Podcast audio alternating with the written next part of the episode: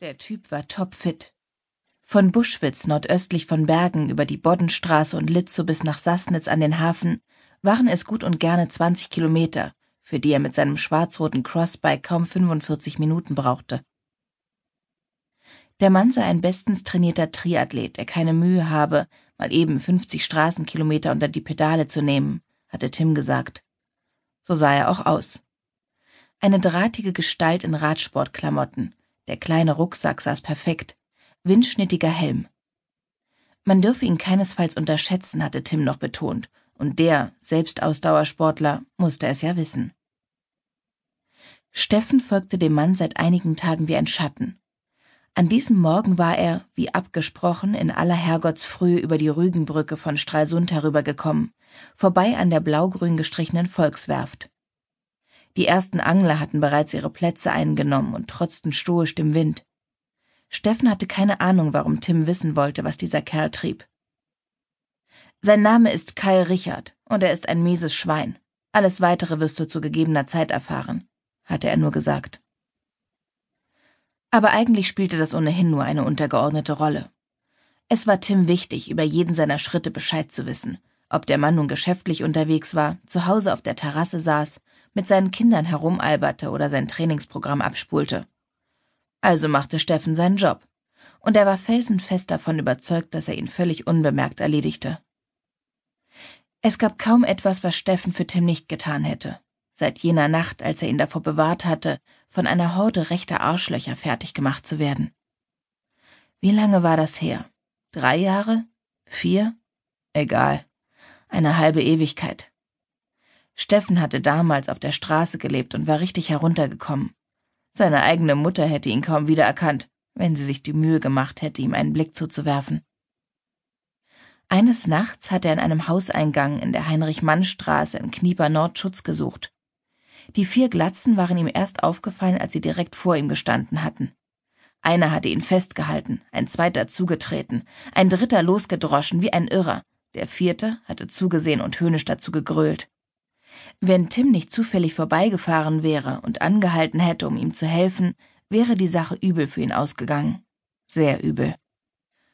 Seitdem hatte sich nicht alles, aber doch so manches grundlegend geändert.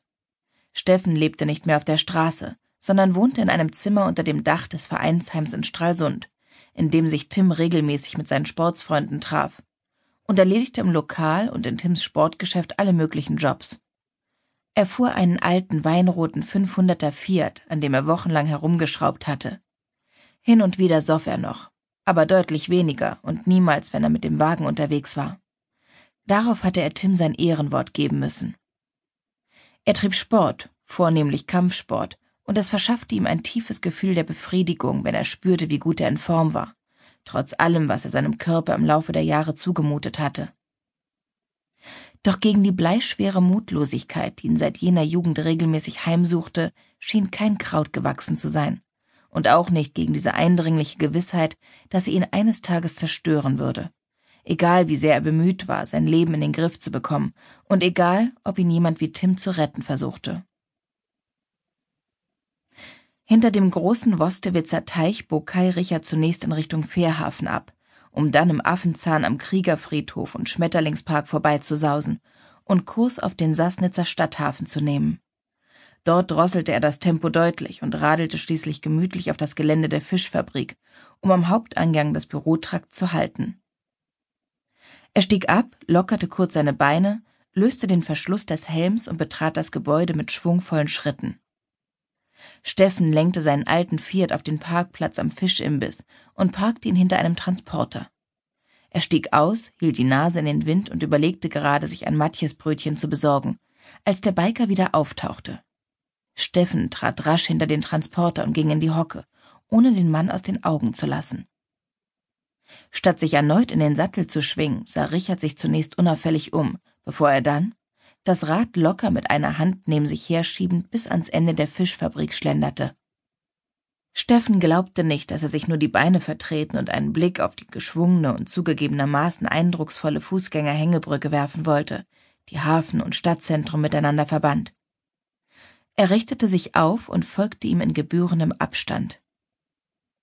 Auf dem Fabrikgelände war wenig los. Zwei Männer standen im Gespräch vertieft an einem offenen Tor und sahen nicht mal zur Seite, als Steffen vorbeiging. Auch Richard hatten sie keines Blickes gewürdigt. Ein LKW fuhr rumpelnd vom Hof. Eine frische Brise trug das Geschrei der Möwen und den satten Klang eines Schiffshorns herüber. Richard beschleunigte aus unerfindlichen Gründen plötzlich seine Schritte und bog um die Ecke. Steffen musste sich sputen, um zu ihm aufzuschließen. Hinter der Fabrik und dem Bürotrakt verwaisten einige alte, abgelegene Gebäude in trübem Graubraun, die teils zerfielen, teils als Lager und Geräteschuppen genutzt wurden, wie Steffen vermutete. Zwischen den Gebäudeteilen stand dürftiges Gras. Ein mindestens 20 Jahre alter LKW samt Anhänger verrottete, Ausrangierte Fischkisten und zerschlissene Seile dümpelten vor sich hin. Aus einem ausgeschlachteten Trabant quoll Unrat. Ein Ort für Ratten. Betreten verboten. Steffen schlich gebückt hinter einen Schuppen und beobachtete mit angehaltenem Atem, wie der Mann gerade das Tor eines langgestreckten Backsteingebäudes mit zwei blinden, vergitterten Fenstern öffnete und sein Rad hineinschob. Das Tor klackte leise, als das Schloss hinter ihm zuschnappte. Steffen runzelte die Stirn. Er griff nach seinem Handy und rief Tim an, um ihm mit gedämpfter Stimme Bericht zu erstatten. Die Anweisung, die er nach kurzer Pause erhielt, war unmissverständlich. Steffen stand auf, straffte die Schultern und sah sich aufmerksam um, bevor er mit eiligen und leisen Schritten zum Tor hinüberlief und lauschte. Im Gebäude war es still, und das Tor ließ sich nicht öffnen. Steffen verharrte. Nach etwa zehn Minuten hörte Steffen plötzlich Schritte und leises Pfeifen. Dann knarzte es, und das Tor wurde ein Stück zur Seite geschoben. Steffen fuhr herum, schob sich blitzschnell in den Spalt und schlug den Typen nieder, bevor der auch nur einen Mucks von sich geben konnte. Er verriegelte das Tor von innen, fesselte und knebelte den Mann und nahm sein Handy an sich.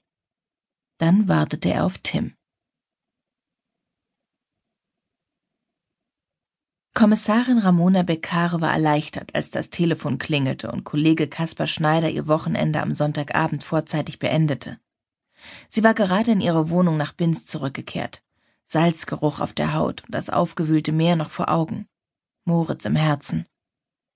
Melancholisch bis auf die Knochen und gar nicht italienisch temperamentvoll, wie man es ihr gerne nachsagte, geschweige denn unbeschwert und fröhlich.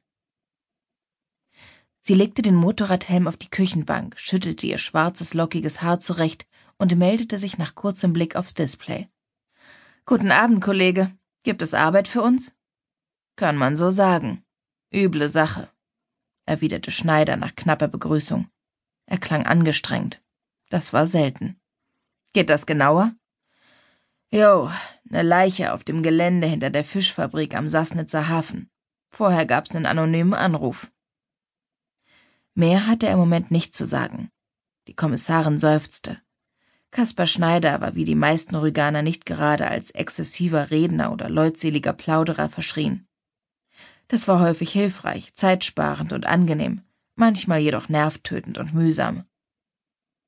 In Rostock und Schwerin, wo Ramona Beccare, genannt Romy, in den vergangenen Jahren als Ermittlerin in verschiedenen Mordkommissionen gearbeitet hatte, Bevor sie vor einem guten halben Jahr als leitende Kommissarin nach Bergen auf Rügen wechselte, war es im Gespräch auch selten ausschweifend zugegangen. Romy war also mit einer gewissen nördlichen Sturheit durchaus vertraut und hatte bereits gelernt, ihr südländisches Temperament zu zügeln. Besser gesagt, sie bemühte sich immer wieder darum, und der Lernprozess war noch lange nicht abgeschlossen. So nahm sie die landestypisch verbale Zurückhaltung ihres Kollegen Kaspar Schneider meist gelassen zur Kenntnis. Der Mann war ein hervorragender Organisator mit einem bemerkenswerten Gedächtnis, und sie konnte bestätigen, dass sein Ruf als bester Hobbykoch auf Rügen, zumindest in Polizeikreisen, völlig angemessen war. Außerdem hatte er ihr den Neubeginn in Bergen leicht gemacht. Mit gut über 60 Jahren fürchtete der Mann keine Konkurrenz mehr, sondern freute sich über die Verstärkung in Gestalt einer jungen Kommissarin, die in ihrer Freizeit boxte und im Einsatz gerne in vorderster Linie zeigen durfte, was sie drauf hatte. Wenn er sein verschmitztes Lächeln zeigte, hatte er sogar was von Hardy Krüger. Aber das durfte sie ihm vielleicht mal in 20 Jahren sagen, wenn überhaupt. Die 35-jährige gebürtige Münchnerin hatte ihre Laufbahn in der bayerischen Landeshauptstadt bei der Sitte begonnen und kurze Zeit später in Köln fortgesetzt. Ihre Eltern waren entsetzt gewesen, als sie